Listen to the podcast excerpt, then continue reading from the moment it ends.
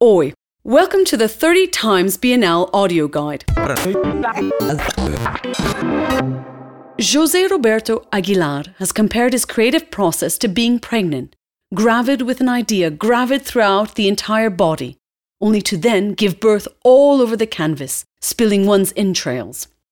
His fascination for painting began when he opened a bottle of turpentine, and the smell unleashed all imagined and unimagined marvels.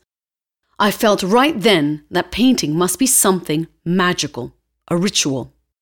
His painting makes liberal use of spray paint and other industrial paints, which confer greater speed and agility. The series Futebol from 1966 is an example.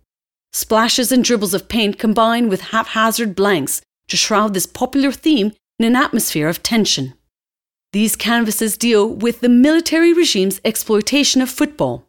The fervour surrounding the World Cup and the Samba Boys created a false sense of normalcy and national pride, while the dictatorship continued its nationwide purge of dissonant voices.